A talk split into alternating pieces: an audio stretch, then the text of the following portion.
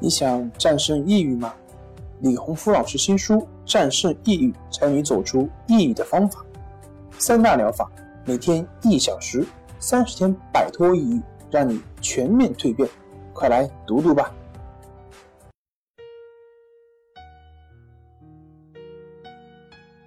病友的深夜独白，你能看到自己的影子。你在说，我在听。大家好，欢迎来到重塑心灵，我是心理咨询师曹春霞。今天我们来聊一聊产后抑郁、失眠、焦虑怎么调整。老师好，我是一名宝妈，生完宝宝后，心理和生理都发生了很大变化，每天浑浑噩噩的，经常感到心情压抑、郁闷。常因为一点小事儿大发脾气。去医院检查过，医生诊断为产后抑郁，正在吃西药治疗。主要的症状是失眠、困倦、焦虑、易哭泣。吃药这段时间，失眠情况有所缓解，晚上能睡着了。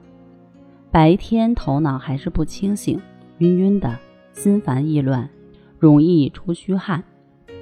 这感觉真是太难受了。从最开始失眠到诊断为产后抑郁，这几个月来，我不知道自己是怎么熬过来的。请问你有什么好办法吗？我实在是太痛苦了。随着生活压力的增大，越来越多的女性在生完宝宝后，会出现不同程度的抑郁症状。初为人母的喜悦还没来得及品尝，产后抑郁又让他们陷入了噩梦之中。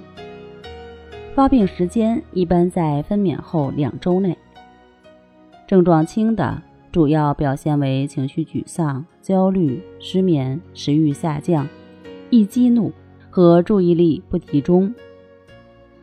持续数日后，症状可自行缓解，而症状重的。则表现为易激动、情绪低落、焦虑、无助感以及罪恶感，担心自己没有办法抚养孩子。严重的时候会担心孩子在世上受苦，而出现伤害婴儿的行为。随着人们对产后抑郁的重视和了解，一般情况下，宝妈们都会积极的寻求帮助进行治疗。我接触过很多产后抑郁的宝妈，刚开始咨询的时候，经常哭泣，情绪很不稳定。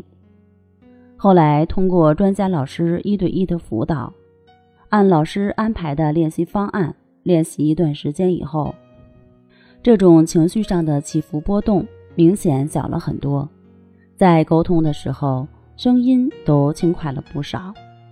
到最后康复训练结束的时候。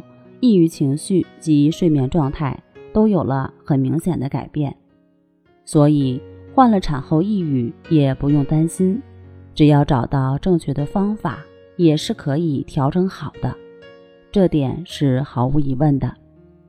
好了，今天就和大家分享到这儿，那我们下期节目再见。